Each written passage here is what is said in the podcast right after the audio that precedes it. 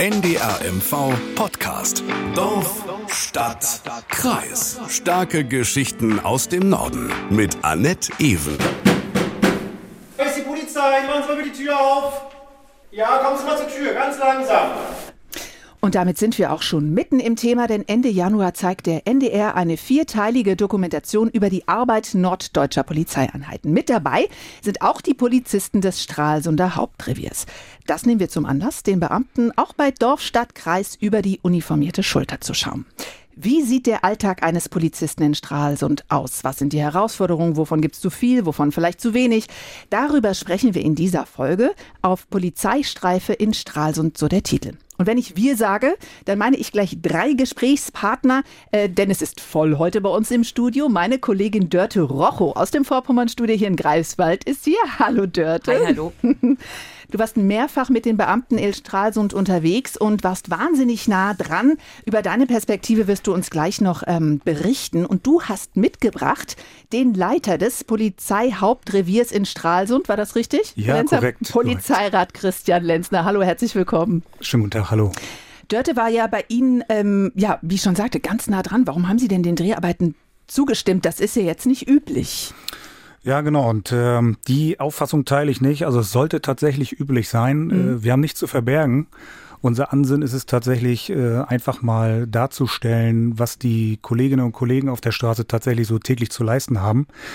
Wir haben nichts zu verstecken, wir sind transparent, das wollen wir auch den Bürgerinnen und Bürgern eben Mhm. nahebringen und gleichzeitig vielleicht auch noch ein bisschen Personalakquise äh, mit. Äh, also auch Werbung für Sie so ein Genau, bisschen. Ne? genau. Das heißt, ähm, Dörte ist wirklich mitgelaufen. Also es war nichts gestellt, es war nicht, macht heute Nein. mal irgendwie nur jeden zweiten Notruf. Nein, genau. Das Team vom NDR ist wirklich mit drauf auf den Funkwagen und hat wirklich live miterleben dürfen, was die Kollegen tatsächlich so zu bewältigen hatten und was ihnen da in Teilen auch so entgegenschwirrt. Ja.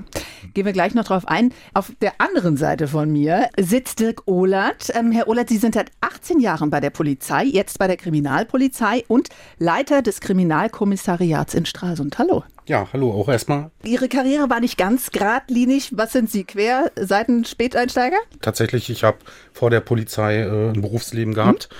War- Haben Sie jetzt hoffentlich Habe ich auch. jetzt auch. Aber äh, ich bin tatsächlich im Berufsleben in die Bundeswehr eingestiegen, Mhm. dort bei der Marine. Nochmal einen kleinen Ausflug in die Privatwirtschaft. Mhm. Aber so latent äh, hatte ich immer das Gefühl, ich gehöre noch woanders hin. Und da lag der Polizeiberuf im Kopf. Und äh, dann 2004 habe ich mich getraut, dann mich in der Landespolizei Schleswig-Holstein zu bewerben. Und habe da erstmal mein Studium begonnen und äh, zunächst meinen Polizeidienst im Land Schleswig-Holstein begonnen. Schön. Was Sie genau machen, das Mhm. erklären Sie uns auch gleich noch. Dörte, du bist dreimal mitgefahren in der Streife. Ähm, wir haben schon gehört, du hast dich einfach hinten reingesetzt. Also du warst richtig, richtig nah dran. Das sieht man auch an den Bildern. Also du stehst, ähm, also ihr steht natürlich ein bisschen hinter den Beamten bei einem Einsatz, ne? an erster Front natürlich nicht. Die Bilder haben wir auch schon gesehen im Nordmagazin. Da gab es auch schon einige Beiträge. Die finden Sie auf ndr.de-mv in der Mediathek. Das ist ja auch jetzt nicht so selbstverständlich, dass du so nah bei Einsätzen dabei bist.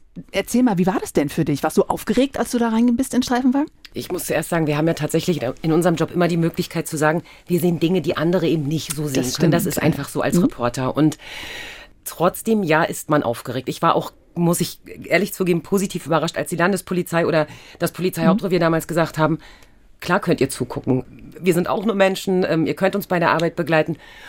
Natürlich war auch in den Vorgesprächen klar, es gibt Situationen, da haben wir auch zu unserem eigenen Schutz uns einfach ein Stück weit zurückzunehmen. Eine Kamera kann immer auch provozierend wirken, also und dennoch war es bei allem, was man ja auch so aus Fernsehserien kennt, für mich wirklich überraschend, dass die Beamtinnen und Beamten gesagt haben, sie nehmen uns so auf.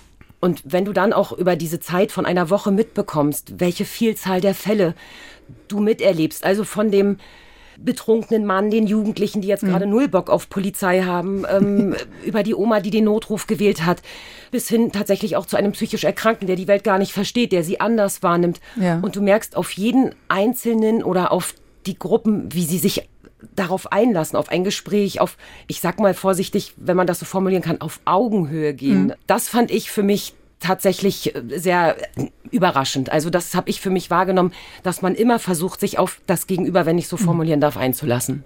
Das war, glaube ich, auch so eine Situation, wo ihr ein bisschen zurück wart, was wir gerade gehört haben, ne? mit dem äh, Klopfen und wie ist die Polizei, kommen Sie raus. Da wart ihr so ein halbes Stockwerk unten drunter. Da ging es um einen Mann, auch ähm, das wussten wir im Vorfeld, weil ähm, uns der Beamte im Auto schon sagte, er, er würde diesen Mann eben auch kennen. Da gab es schon mal einen SEK-Einsatz und nun muss man aber auch sagen, dieser Mann war tatsächlich psychisch erkrankt, also okay. das war den Beamten auch bewusst. Mhm. Und zuletzt hat er einen SEK-Einsatz ausgelöst, weil er mit einem Messer vor den okay. Beamten stand. Und damals hatte er gefordert, erschossen zu werden durch einen Polizisten. Und von daher war uns natürlich schon auf dem Anfahrtsweg mit Blaulicht, mit Signal klar Zurückhaltung. Also nicht provozieren mhm. im Sinne von, hier ist auch noch das NDR-Fernsehen dabei, distanziert beobachtend. So sind ja auch die Bilder, ne? Also man sieht die Situation, weiß, worum es geht, aber man erkennt keine Details, ne? Man fiebert tatsächlich auch mit. Ja, ja, man steht eine Etage tiefer mhm. und man weiß selbst nicht. Ähm, also ich habe, das muss ich auch sagen, während dieser Dreharbeiten tatsächlich gemerkt, was es heißt, wenn man immer so sagt, Sie wissen nie, was Sie beim nächsten Einsatz erwartet. Also das oh, ich, hätte ganz, ich hätte richtig Herzklopfen ja. gehabt wahrscheinlich an deiner Stelle. Herr Lenzner, bevor wir jetzt in den Alltag einsteigen, müssen wir vielleicht erstmal den Rahmen Ihrer Arbeit klären. Sie ja. arbeiten in einem Revier. Das ist natürlich ähm, von der Verwaltung her etwas äh, kompliziert, was wie eingeteilt ist. Mhm. Aber erzählen Sie mal, wie viele Leute arbeiten da? Wie viele Schichten gibt es? Also wie, mhm. sieht, wie sind Sie so organisiert? Also mein Bereich, beziehungsweise der Bereich, den meine Kollegen abdecken, ist die Hansestadt Stralsund und ein wenig Umland. Und mit wie viel machen Sie das? Wie viele äh, wir sind Sie? derzeit roundabout 90 Mitarbeiter. Ja. Ähm, genau. Sie, Herr Ohlert, sitzen aber woanders, ne? Sie haben eigentlich so im äh, Tagesgeschäft weniger miteinander zu tun, ne? Tatsächlich sind wir im täglichen Lageaustausch, weil wir ja. ja letztendlich, ich sag mal, Hand in Hand arbeiten. Das, was die Kollegen der Schutzpolizei teilweise auf der Straße eben feststellen, am Ende dann auch bei uns landet. Wenn wir konkret sprechen, sind das Themen äh, von Straftaten, mhm. die werden bei uns aufgefangen. Ja, wir sitzen tatsächlich auch aktuell nicht in einem Haus. Äh, wenn wir aber in die Zukunft gucken, soll dieses Jahr die Umsetzung erfolgen, dass das Hauptrevier Stralsund und das KK Stralsund als KK Hauptdienststelle, Kriminalkommissariat, genau, gemeinsam in eine neue Dienststelle ziehen. Das heißt, noch in diesem Jahr können Sie über den Flur rufen, Christian? Wie genau, sieht's aus bei genau, dir? Genau. Und äh, genau, das ist eben auch, muss man auch deutlich sagen, ein Wunsch von uns, mhm. weil wir ja letztendlich einfach darüber auch sicherstellen können, wirklich gut Hand in Hand ja. arbeiten zu können. Sie mhm. können sich das wie ein Zeitstrahl vorstellen. Ne? Ja. So kann man das immer, kann man sich das immer vorstellen. Ich sag mal, zu Beginn ist ja. immer die Schutzpolizei, äh, also die uniformierten mhm. Kräfte. Man wird irgendwo hingerufen und wenn wir dann strafrechtliche Relevanz dort vor Ort feststellen, dann wird eine Strafanzeige erhoben, schon Rundumfeld äh, Ermittlung vorgenommen, mhm. Schriftlage soweit fertiggestellt und dann geht's im Zeitstrahl von der Schutzpolizei Rüber zur Kriminalpolizei. Kriminal genau. Okay. genau. Stralsund ist mit knapp 60.000 Einwohnern die fünftgrößte Stadt im Land und das Hauptrevier, äh, das zählt zu den am stärksten belasteten Revieren in Mecklenburg-Vorpommern. Heißt Verkehrsunfälle, Demos, Fußballeinsätze, unzulässiger Lärm, wie es offiziell heißt. Langweilig wird Ihnen beiden äh, vermutlich eher nicht. Fast 15.000 Einsätze hatten Sie und Ihre Kollegen im vergangenen Jahr. Herr Lenzner, gibt es überhaupt so einen typischen Tag bei Ihnen? Nee, ne? Nee. Auf gar keinen Fall. Aber das ist wahrscheinlich das, was Sie da auch so schön finden. Dann, genau, das ist also das, das, ist tatsächlich auch das Spannende an der Polizei. Ne? Die, also die Polizei an sich ist so facettenreich. Mhm. Äh, selbst wenn sie so wie ich jetzt im Büro gelandet sind irgendwann mal, weil sie so denken, sie gehen so stupide jeden Tag in ihr Büro, sie erwartet immer eine neue Herausforderung und das macht es ja so spannend. Was waren denn so die häufigsten Einsätze im vergangenen Jahr? Das? Also das, das wird, werden in der Regel wird das unzulässiger Lärm sein, das, was Sie schon angesprochen haben. Das heißt, wenn das ein paar Jugendliche irgendwie draußen zu richtig, laut ihr Bier trinken. Richtig, mhm. genau. Das sind das geht über irgendwelche Bedrohungslagen, die auch in der Regel, ne, irgendwelche Körperverletzungsdelikte, mhm. häusliche Gewalt ist leider auch immer ein Thema. Wir uns beschäftigt auch viel das Thema Vermisste. In der Regel äh, immer mit einem, mit einem guten Ende, ne, aber äh, oftmals sind es möglicherweise auch Jugendliche, ne, Abenteuerlust etc. Aber auch da sind wir landesweit ganz schön weit vorne und das ist natürlich auch immer mit einer hohen Intensität und mit viel Personalressource verbunden. Gibt es irgendwas, wo Sie sagen, in den letzten Jahren ist es mehr geworden? Ja, also ähm, insgesamt ist so die, die Entwicklung der, der polizeilichen Aufgabenfelder, glaube ich, in den letzten Jahren sehr, sehr dynamisch geworden. Ne? Also mhm. wir haben eine Corona-Zeit gehabt und eine völlig andere Situation, so wie ich sie bisher noch nicht äh, kennengelernt habe. Und genauso ging es den Kollegen auch. Keiner die, ja von uns, ne? Nee, also. die, die standen da wirklich, äh, ich sag mal, mehrfach in der Woche in den Stiefeln. Äh, Fußball war natürlich schon immer ein Thema, Demonstrationslagen gar keine Frage, aber das spitzte sich so in den letzten zwei, drei Jahren zu. Ähm, Fälle häuslicher Gewalt ist leider weiterhin auf einem hohen Niveau bei mhm. uns im Bereich. Äh, da sind wir auch immer eng dran, auch gerade mit allen Partnern, die es, die es dort so in dieser Riege gibt. Ne? Natürlich die Jugendämter, die Interventionsstellen, aber letztlich äh, ist es doch schon eine Dynamik, die sich so in letzter Zeit entwickelt hat. Das geht weiter äh, darüber, dass eben so auch klassische Kriminalität, so wie Sie kennen, das, das, mhm. äh, das verändert sich. Ne? Das wechselt in den digitalen Sektor. Ne? Ich brauche heute nicht mehr, ja. Um an Kohle zu kommen, muss ich nicht mehr irgendwo mhm. physisch sein, sondern das kann ich alles irgendwie übers Netz machen. Da das, sind Sie, Herr ne? Ohlert, dann aber genau. relativ schnell dabei dann, ne? Genau, zu teilen. Ne? Also äh, das sind tatsächlich Themen, die sich jetzt auch einfach entwickelt haben. Ne? Vor 15 Jahren haben wir uns vielleicht noch gar keine Gedanken über solche Themen gemacht oder, oder Handys äh, äh, in dem Sinne äh, da in den mhm. Austausch zu gehen. Das nimmt tatsächlich zu. Ne? Das ja. ist aber eben einfach auch dem geschuldet, dass wir uns auch technisch weiterentwickeln mhm. und im Umgang äh, wie gehen wir dann mit Sachen auch um? Ne? Und teilweise sind es Fragen, haben wir überhaupt gelernt, damit vernünftig umzugehen? Wie offen sind wir tatsächlich auch auf Kriminalität hereinzufallen? Aber da rennen Sie doch bestimmt immer der Entwicklung ein Stück hinterher, oder? Kann ich mir vorstellen. Also es ist doch wie so ein Hamster im Laufrad, oder? So. Ihre Kollegen, oder? Na, so ein polizeilicher Satz ist ja immer vor die Lage zu kommen. Ja, das, schön. Also, aber, aber bei so Cyberkriminalität kann ich mir vorstellen, das ist sehr schwierig, oder? Genau, also äh, tatsächlich die Frage ist ja auch, wo finden diese Straftaten statt? Mhm. Sind die tatsächlich aus Deutschland heraus gestartet? Sind die aus dem Ausland heraus gestartet? Der Aufwand ist auch relativ groß, tatsächlich da äh, konkret ermitteln zu können wir bemühen uns natürlich auch in Konkurrenz mit der Privatwirtschaft auch geeignete Fachkräfte dafür ja, heranzuwerden. Ich denke mal, es ist auch verständlich, dass wir unser Polizeiberuf sehr, sehr breit ist und wir auch nicht jedes Feld vielleicht gleich in die Tiefe äh, bedienen können. Also natürlich beobachten wir erstmal Situationen, mhm. aber wir steuern doch relativ schnell nach, um denen auch am Ende Herr zu werden. Herr Lenzer, man hört immer wieder, ja, die Stimmung ist zunehmend aggressiver und negativer gegenüber den uniformierten Kollegen. Herr Ullert, nehmen Sie das auch wahr? Weil Sie sind ja nicht dann in Uniform vor Ort, ne? Nein, aber ich kann es tatsächlich aus meiner eigenen polizeilichen Geschichte heraus beurteilen und ich tatsächlich, zumindest subjektiv stellt sich das da, aber objektiv lässt sich das dann auch belegen. Aber ärgert Sie das nicht? Sie beide? Also mich würde das ärgern, wenn ich einfach nur meinen Job machen möchte und da hm. pöbelt mich ständig jemand an. Das würde mich wütend machen. Das ist eine spannende Frage wenn man den Polizeiberuf wählt, ne, dann muss man sich ja auch mit der Frage auseinandersetzen, okay, äh, ich habe jetzt einen Beruf gewählt, wir sagen immer, kommt von Berufung, gibt ja auch ein Stück weit etwas, was man für die Gesellschaft tut. Ne? Also mhm. das hat ja auch äh, irgendwie, also das macht ja auch was mit einem. Ne? Und ähm, also mich ärgert es persönlich äh, sehr, dass wir uns immer weiter aufrüsten müssen. Ne? Also die mhm. Kollegen, die müssen mittlerweile mit der Bodycam durch die Gegend laufen äh, damit eben auch am Ende beweissicher dann im Gerichtssaal eben auch festgestellt wird, okay, äh, also der hat dann wirklich beleidigt und das ist so ein bisschen die Schwierigkeit. Ne? Auch unsere äh, Körperschutzausstattung, die kommen wir nicht von ungefähr. Ne? Die gab es ja vor vielen, vielen Jahren noch nicht. Das sind alles so Themen, wo man in die eigene Sicherheit investieren muss. Am Ende sind das auch alles Steuergelder. Was mich an der Situation ärgert, und das kommt aber im Film auch so schön raus, mhm. das sind auch alles Mamas, das sind auch alles Papas, ja, ja. die haben mhm. alle Kinder zu Hause. Ich habe selber ein Kind zu Hause und die wollen auch alle wieder heil nach Hause kommen. Und ich habe auch genug Einsätze gehabt beim Fußball. Da wird man beschmissen, beworfen, bespuckt. Ja, ärgert. In der Uniform ärgert es mich nicht. So ein Schutz. Muss ich ehrlich sagen, das ist wie so ein, wie so ein mhm. dickes Fell. Mhm. Aber grundsätzlich kann das nicht äh, der Gedanke sein in unserer Gesellschaft, wie wir miteinander umgehen. Also man hört ja auch oft Polizeistaat etc. Wissen Sie, wenn Sie mal weltweit schauen, äh, wie gut ausgebildet äh, deutsche Polizeien insgesamt agieren, wie verhältnismäßig. Das hat ja auch irgendwo eine Geschichte bei uns. Also da brauchen wir uns an keiner äh, Ecke irgendwie verstecken und da kann man auch froh sein und das ist auch gut und richtig so, so wie wir uns das ins Gesetz geschrieben haben. Ich müsste mich wahrscheinlich richtig in, in aber das lernen Sie dann vermutlich auch, in, in Selbstbeherrschung üben. Weil ich meine, Sie wollen ja keinem, äh, unterstelle ich Ihnen jetzt mal was Böses, Sie wollen einfach nur Ihren Job machen, da ist was passiert, Sie gucken, was ist da passiert und dann kommt einer und geht Ihnen ständig auf die Nerven, oder? Da muss man doch äh, in sich ruhen, oder? Also eine Sache müssen wir vorweg schicken. Wir sind letztendlich auch alle nur Menschen mhm. ne? und, und die haben alle ein Kostüm. Aber wir werden in der Ausbildung oder im Studium schon darauf vorbereitet, was uns so an Situationen erwarten kann. Und dass wir so ein Grundgerüst bekommen, wenn wir aus dem Studium herausgehen, begleitend auch zum Dienstalltag werden da Angebote gemacht und offeriert.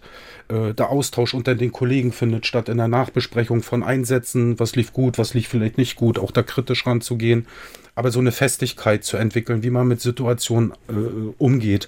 Und äh, ich, genau das von Herrn Lenzner zu sagen, natürlich kommen wir in Situationen, die vielleicht in einem normalen Berufsfeld sich nicht so erwarten lassen. Aber mhm. das weiß man, glaube ich, in dem Schritt, wenn man sich vorbereitet, den Dienst bei der Polizei aufzunehmen und zu sagen, ja, das ist ein Spannungsverhältnis. Das ist aber nicht nur unsere Arbeit. Wir haben auch viele positive äh, Momente, wo man sagen kann, äh, die, die, die befriedigen einen dann auch tatsächlich in seinem Berufsleben. Und trotz dessen irritierte schon an manchen Stellen, wenn man sagt, äh, und vielleicht auch nicht nur auf Polizei bezogen, sondern allgemein auf, auf Tätigkeiten von Sicherheitsorganisationen oder Rettungsorganisationen. Oder von Journalisten. Oder ne? Journalisten. Dort, ähm, nickt, die genau, die Frage zu stellen, äh, wie, wie, gehen wir miteinander um? Ne? Man kann die Frage in ganz großen stellen, geht die Gesellschaft vernünftig miteinander um? Aber gerade wir so auch als ich nehme das jetzt mal, ne, soziale Feuerwehr, als Feuerwehr, als Rettungsdienste. Wir sind tatsächlich äh, diejenigen, die dann kommen, wenn kein anderer mehr weiter weiß. Sie haben gerade soziale Feuerwehr gesagt, Herr Ullert, mhm. heißt, ähm, Sie sind ja auch oft in Krisensituationen genau. von Menschen. Ja. Die wenn, kommen ja nicht, wenn irgendwer 50 wird und feiern möchte.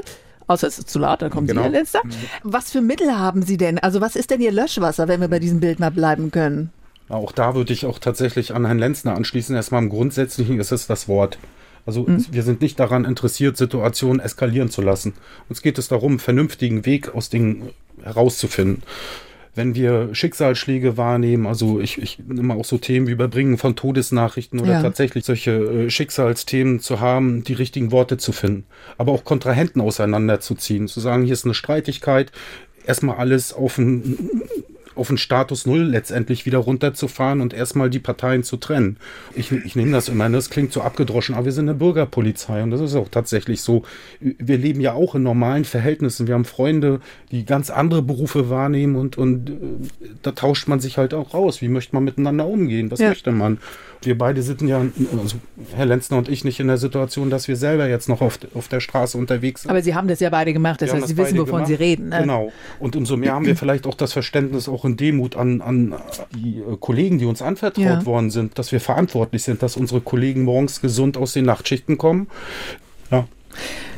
Herr Lenzner, bezogen jetzt mal auf Ihre Kollegen, und Sie haben das ja auch äh, viele Jahre gemacht.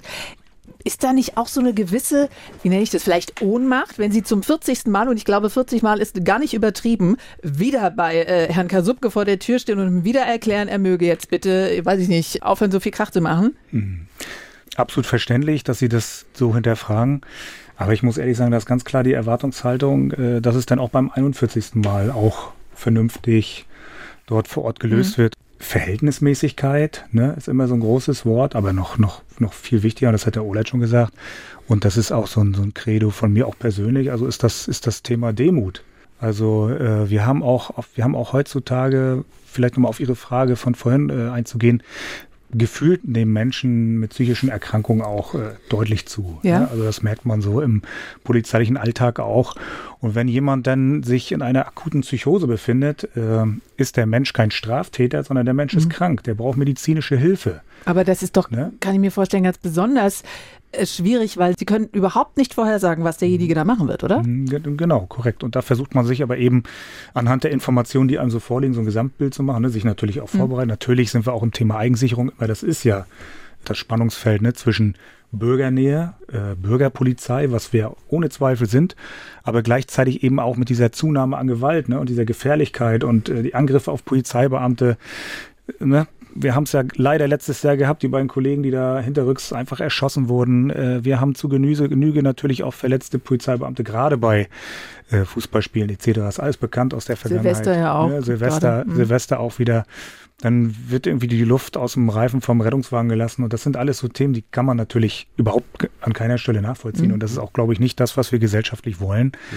Aber am Ende passiert's. Ne? Und, und ähm, ähm, was ich so spannend finde, ähm, diese Resilienz, die man an den Tag legen muss, die baut sich so, so nach und nach auf. Und das wurde mir auch durch die Begleitung des NDR-Teams nochmal bewusst, weil das, was so alltäglich unsere Aufgabe ist, da sind wir als Polizei auch irgendwie ein Stück weit äh, dran gewöhnt. Ne? Mhm. Und dann zu erkennen, was das so mit den, mit den Journalisten macht, die uns so begleiten, das ist dann wieder so, so, da geht man in die Reflexion und sagt, Mensch, ja doch, das ist, hast dich schon ganz schön dran gewöhnt. Es war tatsächlich so, wenn du in einer Woche zum dritten Mal zu Herrn XY kommst, ja. dann, ähm, dann denkst du auch, das kann doch jetzt gar nicht wahr sein. Ne? Also irgendeiner muss doch jetzt dem mal auch auf die Finger hauen und sagen, mhm. ne, ihr nehmt ihm die Anlage weg oder keine Ahnung was, der tyrannisiert ja auch ein Stück weit seine Nachbarn. Ja, ja klar.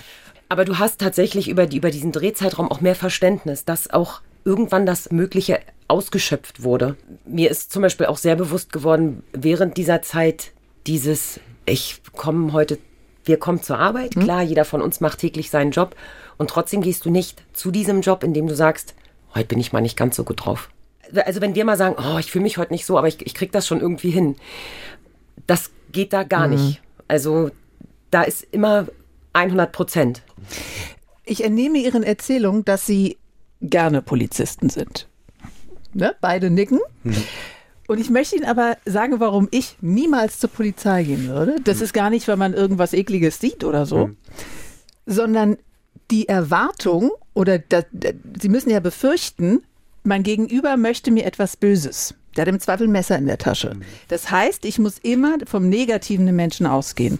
Und das wäre etwas, was ich mir für mein Leben gar nicht vorstellen kann. Wie schaffen Sie das denn? Weil Sie sagten vorhin, die Uniform ist dann Ihr Schutz. Ist dann vielleicht auch so, eine, so ein Kleid, was Sie anziehen, im übertragenen Sinne, dass Sie sagen, so jetzt äh, bin ich nicht mehr der optimistische Kerl im Privatleben. Wie schaffen Sie das denn, dass Sie nicht zu Hause, meinetwegen bei den Kindern, immer davon ausgehen, du lügst doch, du erzählst mir doch Quatsch? Wie machen Sie das denn?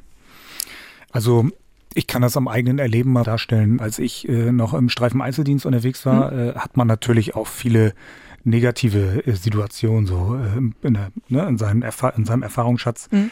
Aber man muss sich tatsächlich immer, man muss immer in der Reflexion bleiben und sagen, das ist hier ein, ein ganz, ganz kleiner Teil der Gesellschaft, mit dem ich hier äh, vielfach zu tun habe. Und ähm, dieses negative Menschenbild, was sich äh, aufgrund dieser Erfahrung dort so entwickelt, ne, das geht ja, geht in so einen negativen Strudel über. Genau dessen muss man sich immer ganz deutlich bewusst werden. Ne? Da muss man natürlich proaktiv etwas gegen tun.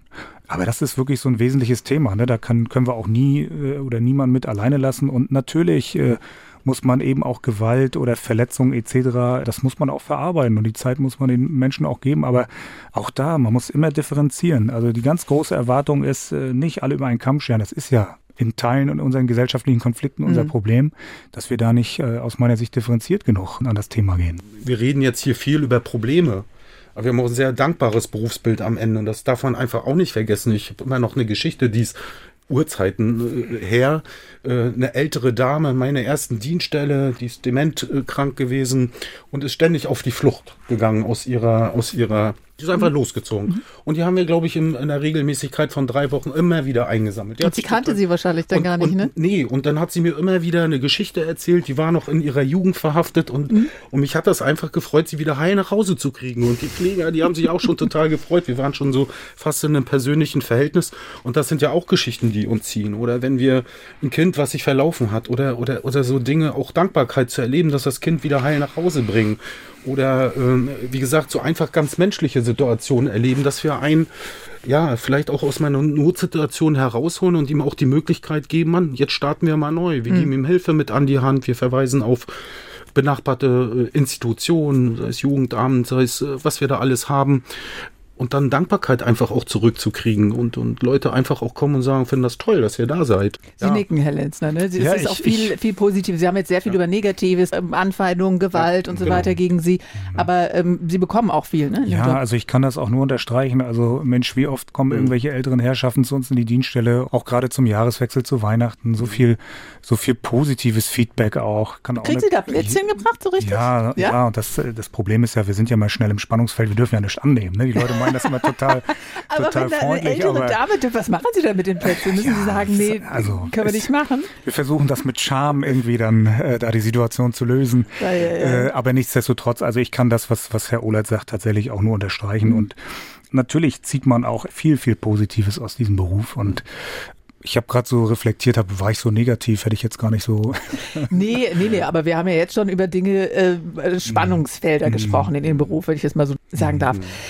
An dieser Stelle möchte ich Sie, liebe Hörer, liebe Hörerinnen, auf unsere E-Mail-Adresse aufmerksam machen: dorfstadtkreis.ndr.de.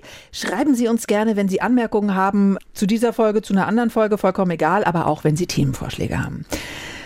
Bis vor acht Jahren, jetzt machen wir einen kleinen, kleinen Sprung, wurde bei der Polizei Personal abgebaut. Seit 2016 setzt die Politik da wieder auf Verstärkung. Im Moment sind laut Innenministerium knapp 5000 Polizisten bei der Landespolizei. Dazu kommen dann nochmal 1000 Nicht-Polizisten. Reicht das? Oder ist es wie überall oder in den meisten Branchen, dass Sie sagen, wir haben auch Personalmangel? An sich das Beide ja können eine, antworten ist das eine total unfaire Frage. Natürlich wünschen wir uns immer mehr Personal. Aber man ja, darf ist ja auch schon durchgeklungen. Ne, genau, ne, aber man muss eben halt auch erkennen, dass sich das Arbeitsfeld immer mehr erweitert, dass, dass sich Arbeitsverdichtung darstellt. Ja, und äh, ich habe mal den Satz gegeben, ne? Sicherheit kostet am Ende auch Geld, muss man sich auch immer bewusst ja, sein. Hm.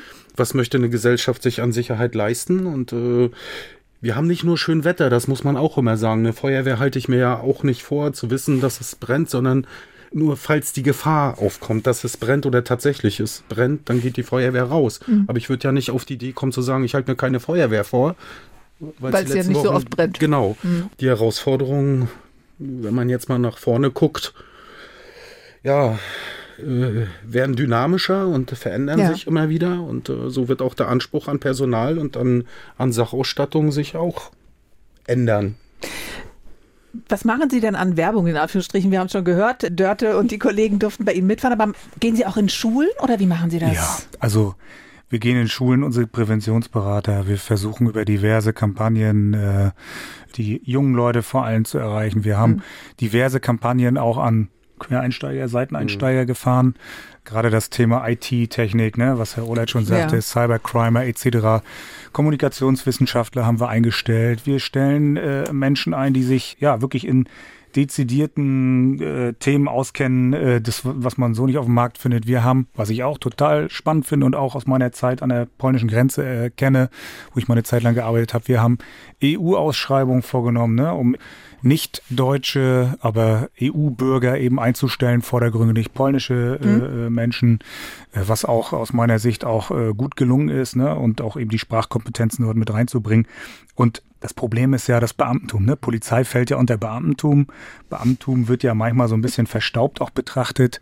Äh, das ist es aber ganz und gar nicht, ne? wir es ja unseren Darstellungen und auch den Videos entnehmen können. Und ja, wir müssen uns einfach äh, insgesamt für diese dynamische und komplexe Welt ein bisschen versuchen auch äh, offener zu machen. Ja. Und am Ende ist es der Weg. Ne? Und äh, vielleicht auch, wenn wir, wenn Personal das eine Thema ist, wo wir tatsächlich schon gut vor der Lage sind, ist jetzt das ganze Thema Digitalisierung, technischer mhm. Fortschritt. Wir befinden uns zurzeit in einem technischen Transformationsprozess, so wie es die Landespolizei bisher noch nicht gesehen hat.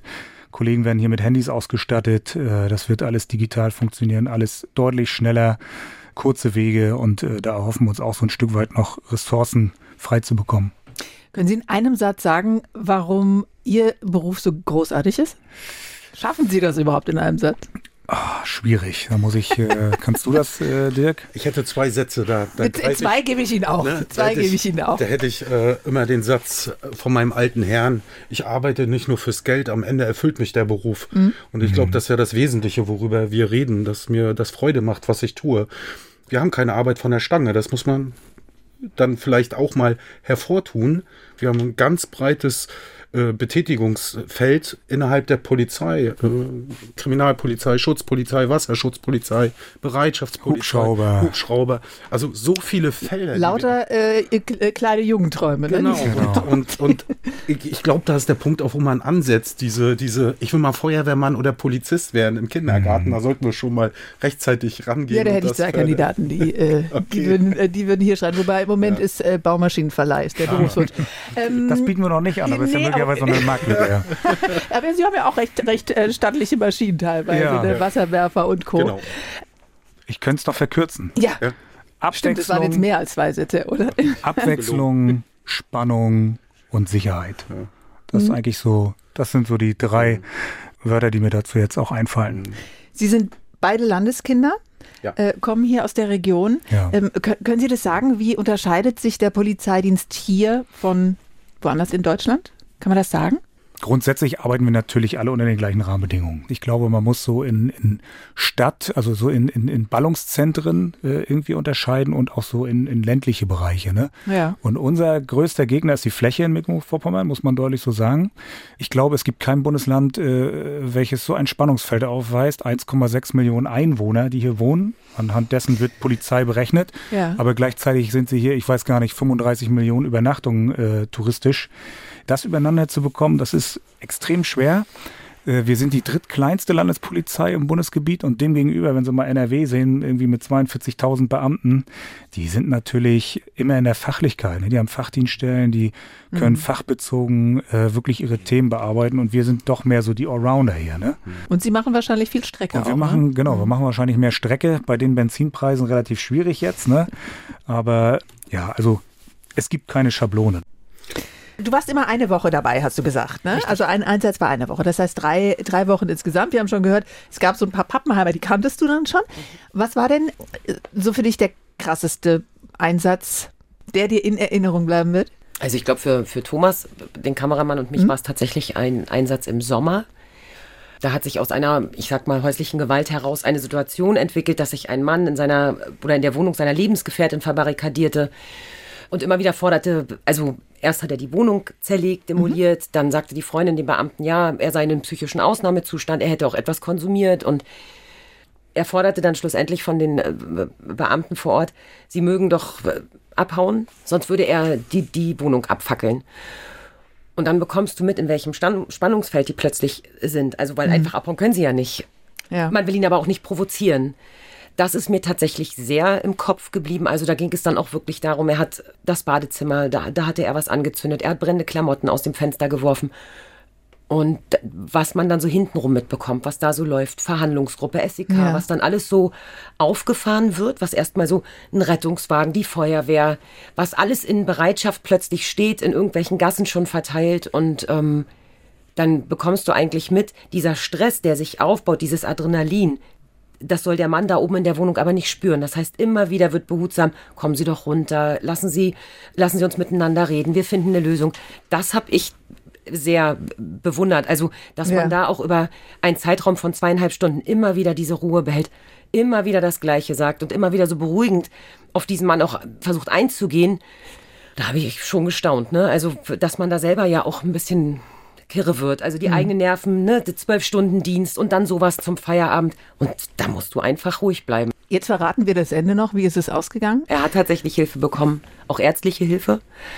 Es ist also gut ausgegangen und trotzdem hat man gemerkt, das war, war schon äh, sehr spannungsreich. Also als dort oben dann immer mehr Rauch aus dieser Wohnung kam und die Beamten eigentlich nicht wussten, was macht er da gerade Ja. und sie sich auch en- entschieden haben, mit einem Feuerlöscher reinzugehen und ähm, dann erstmal zu gucken, was, was muss hier eigentlich gelöscht werden. Das ist ja auch schon unter Einsatz des eigenen Lebens. Von jetzt auf gleich innerhalb von einer Sekunde diese Entscheidung zu treffen, ich gehe da jetzt rein, auch wenn mein eigenes Leben damit in Gefahr sein könnte, weil ich glaube, da muss ja niemand in dem Moment rein, wenn er sich selbst gefährden könnte. Ja. Aber die Entscheidung zu treffen, ich mache das jetzt. Und ich erinnere mich, dass einer der Polizisten damals sagte, auch wenn das ein Tatverdächtiger ist, ist er ein Mensch. Und das ist mir ganz doll im Mhm. Kopf geblieben, ne? dass man in dem Moment eben nicht unterscheidet, das war jetzt ein Böser, dem helfe ich nicht. Ja. Jetzt haben wir ganz viel gehört, wie die Arbeit der Stralsunder Polizei ist und wie das aussieht. Das können Sie sich anschauen. Ende Januar im NDR läuft eine Serie über die Polizeiarbeit in Norddeutschland. Gibt es schon einen Sendetermin? Dörte, weißt du das? Steht da schon fest? Ja, vom 30. Januar an werden ähm, vier Teile gesendet. Vom, vom Montag an dann bis zu dem äh, Donnerstag sind das vier Teile aus Schleswig-Holstein, Ja. Hamburg, Niedersachsen und auch wir haben dann dazu beigetragen. Ja, ich glaube, das wird ganz spannend. Also es ist ein buntes Feld ähm, von der von der Stralsunder Polizei über Wasserschutz aus Hamburg bis hin zur Bundespolizei in Hannover. Also ich glaube, wir kriegen sehr viele Einblicke. So, und wenn Sie am 30. Januar verhindert sein sollten oder den Podcast später hören, dann ist das gar kein Problem. Sie können sich ähm, das auch nochmal in der äh, Mediathek anschauen. Wie das äh, hier in Stralsund läuft bei der Polizei, darüber habe ich gesprochen mit Christian Lenz. Jetzt muss ich wieder auf mein Zettelchen gucken, damit ich es richtig mache. Leiter des Polizeihauptreviers in Stralsund. Vielen Dank, Herr Lenzler. Vielen herzlichen Dank für die Einladung. Und auch bei Ihnen bedanke ich mich, Herr Ohlert, Leiter des Kriminalkommissariats in Stralsund. Danke, dass Sie hier waren. Auch von mir, vielen Dank. Und Dörte, dir auch ein herzliches Dankeschön. Das ist ja für dich, glaube ich, auch der erste Podcast gewesen, ne? Tatsächlich mein erster Podcast gewesen und auch ich sag Dankeschön. ja, die Redaktion hatte Martin Haufe, das soll nicht unerwähnt bleiben. Und zu guter Letzt habe ich noch einen Podcast-Tipp für Sie und zwar Route raus, der Spaß beginnt. Das ist unser Angel-Podcast. In der aktuellen Folge ist der Beckenbauer der Angler zu Gast. Ähm, so wird er zumindest bezeichnet. Das denn Schöne heißt der Mann. Einige kennen ihn vielleicht auch als Mann und äh, Dörte nickt von Moderatorin Lena Gerke. Und passenderweise heißt die Folge dann auch Der Schöne und der Barsch. Und damit verabschiede ich mich. Mein Name ist Annette Eden. NDR MV Podcast. Dorf, Stadt, Kreis. In der kostenlosen NDR MV App und in der ARD Audiothek.